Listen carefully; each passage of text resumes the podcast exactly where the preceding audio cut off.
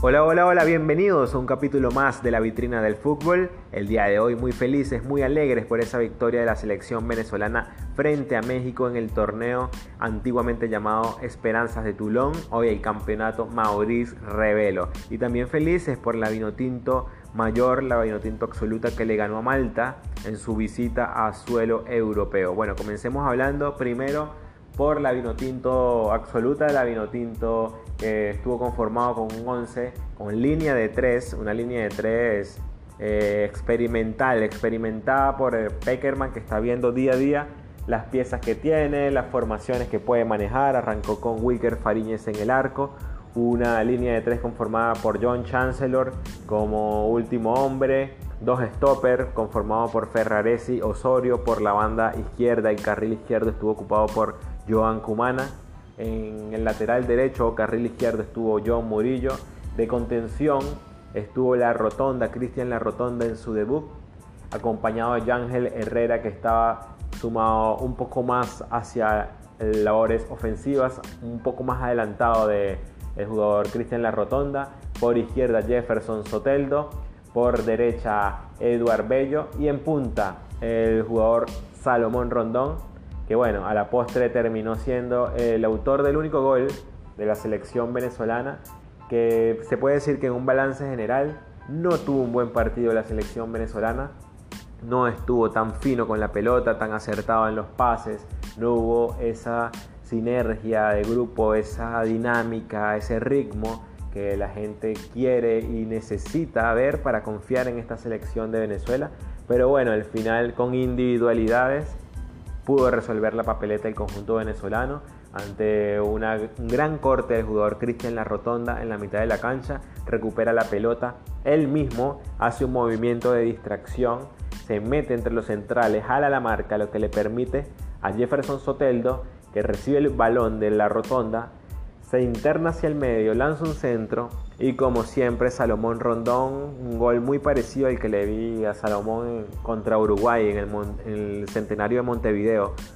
por las eliminatorias al Mundial, en el cual le lanzaron un centro de banda izquierda y él puede rematar y hacer el empate en ese momento para Venezuela. Lo mismo fue en este partido, Salomón Rondón, al que muchos quieren retirar de la selección porque aparentemente ya está un poco grande, ya está para el retiro. Y bueno, Salomón, nuestro goleador histórico, siempre aparece. No creo que todavía se deba ir de la selección Salomón Rondón.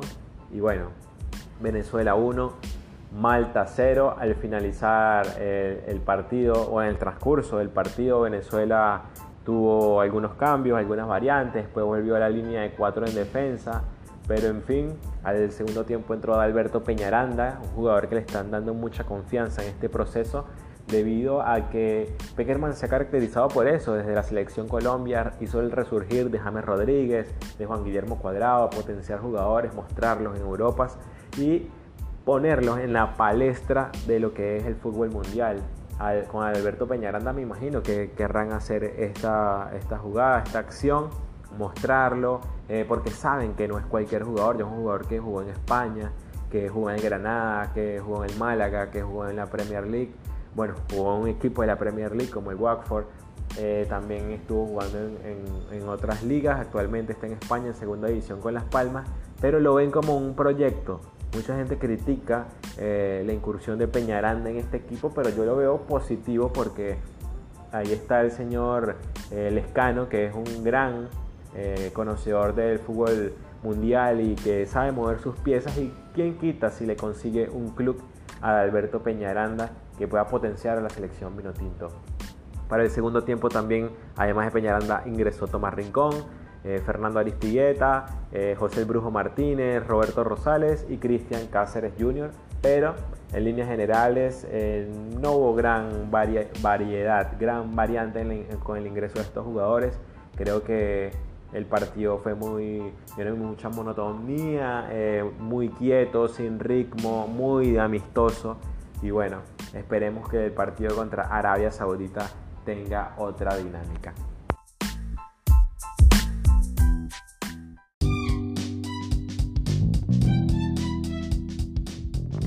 Y bueno, ahora hablemos de la selección que sí nos llena los ojos, que sí nos llena de alegría en el presente, de lo que es la selección venezolana de fútbol. Hablemos de la selección sub-21 que nos está representando en el torneo Maurice Revelo y que hoy nos alegró, nos llenó de satisfacción con un triunfo importantísimo frente a la selección de México,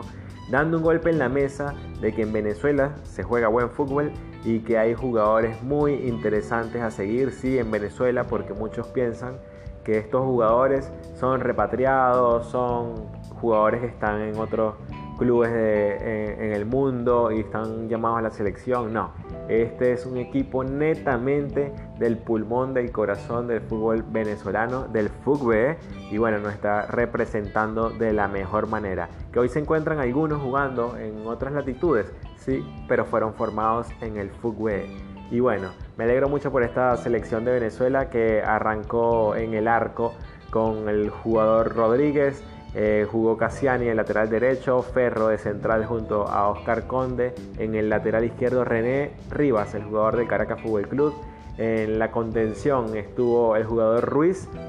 Por, más adelante de él, la estrella que nosotros tenemos, que es Telasco Segovia, digo la estrella por el partidazo que se mandó el día de hoy. El jugador Romero por la banda derecha, Gerson Chacón por la banda izquierda, Matías Lacaba de 10 y en punta Dani Pérez. En lo que en resumen general del partido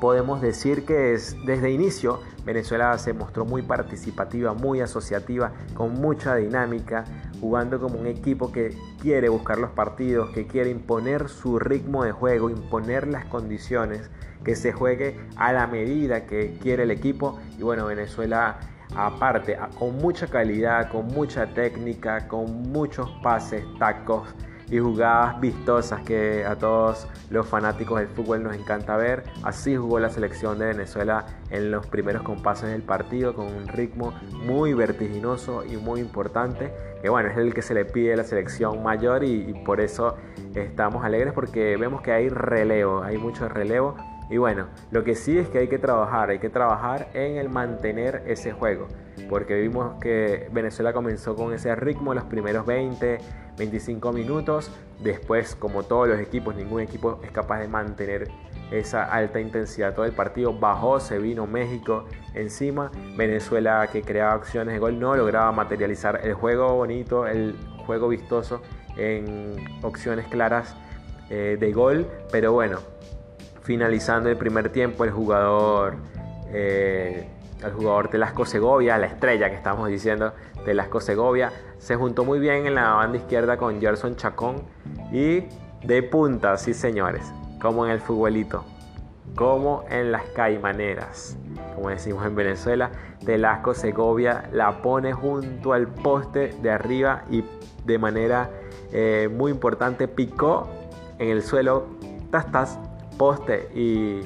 suelo para hacer el gol mucho más, mucho más bonito, mucho más vistoso, como un verdadero golazo. Después agitó las redes el balón y bueno, Venezuela convirtió este gol justo acabándose el primer tiempo y esos tipos de goles que son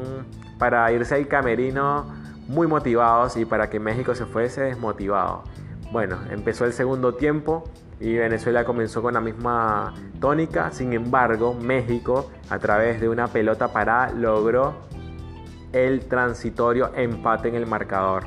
Y Venezuela, lo importante de Venezuela es que no perdió la cabeza, aunque este equipo también tiene la capacidad de aguantar chaparrones, porque también México se vino encima en los últimos minutos y Venezuela supo aguantar, supo meterse, supo replegarse, sacar balones importantes, pudo eh, sobrepasar hacia ese torrencial aguacero por el cual estaba transitando gracias a los, a los ataques de México. Y en una jugada en la que se viene por todo el centro de la cancha el jugador Telasco Segovia hace una jugada de videoteca, una jugada de yogo bonito, una jugada de esas que poco no se ven ahora en el fútbol mundial porque no es que se ve mucho esto en Europa, en la final de la Champions, por ejemplo, yo no vi este tipo de jugadas. Eh, una jugada de freestyle, una jugada tipo las que hacía Ronaldinho, que solamente inventaba él, hace un taco, eh, habilita al jugador Brian Ortega que la abre al jugador Saúl Guarirapa, Guarirapa intenta mandar un centro, el centro le cae de, rebote al jugador Brian Ortega y fíjense en esta jugada Brian hace que va a patear al arco, como lo he visto en el Caracas Fútbol Club, engancha al jugador mexicano, el mexicano pasa Coleto, pasa Coleto, se desliza y pasa de largo. Brian Ortega recorta, sigue hacia adelante, hace que le va a pegar, engancha para la derecha. También el defensor central se come la finta y manda un derechazo, un bombazo que la clava en el ángulo. Bueno, el portero le tapó el remate, pero le dobló las manos y el balón se insertó en todo el ángulo del pórtico mexicano para la alegría del país, para la alegría de Venezuela, para la alegría de esta selección de Venezuela y la alegría de este cuerpo técnico que se vio muy metido en el partido durante los 90 minutos dando indicaciones y explotaron con este golazo de Brian Ortega, el jugador de Katia, el jugador del Caracas Fútbol Club, que hace que todos los venezolanos estemos felices y que vivamos alegres ahora hasta el partido del domingo en el cual Venezuela va a enfrentar a Ghana.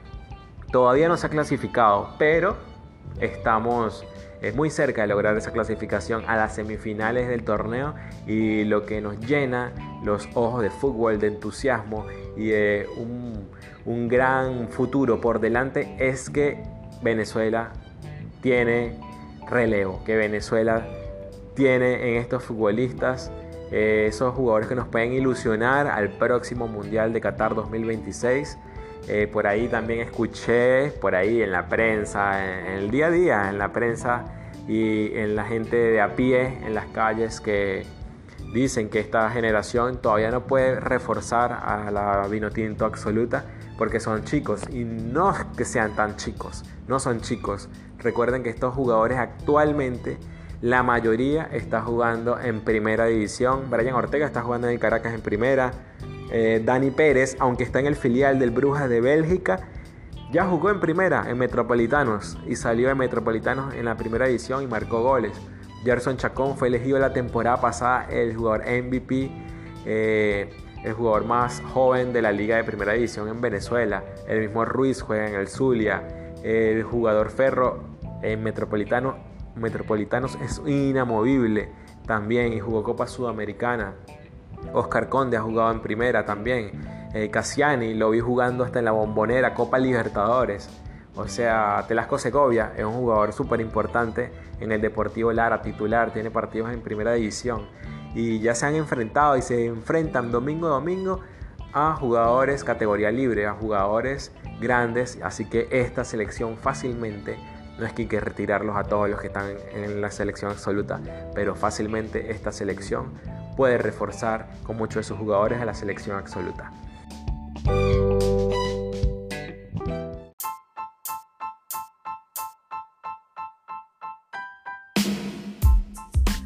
Y así llegamos al final de un capítulo más de la vitrina del fútbol. El día domingo la Vinotinto se enfrenta a la selección de Ghana por el pase a las semifinales del torneo Maurice Revelo y el próximo jueves la selección absoluta jugará un amistoso frente a Arabia Saudita. Arabia Saudita que es mundialista, así que es un rival de mucha importancia para la Vinotinto y para seguir probando piezas y para seguir tratando de encontrar ese equipo.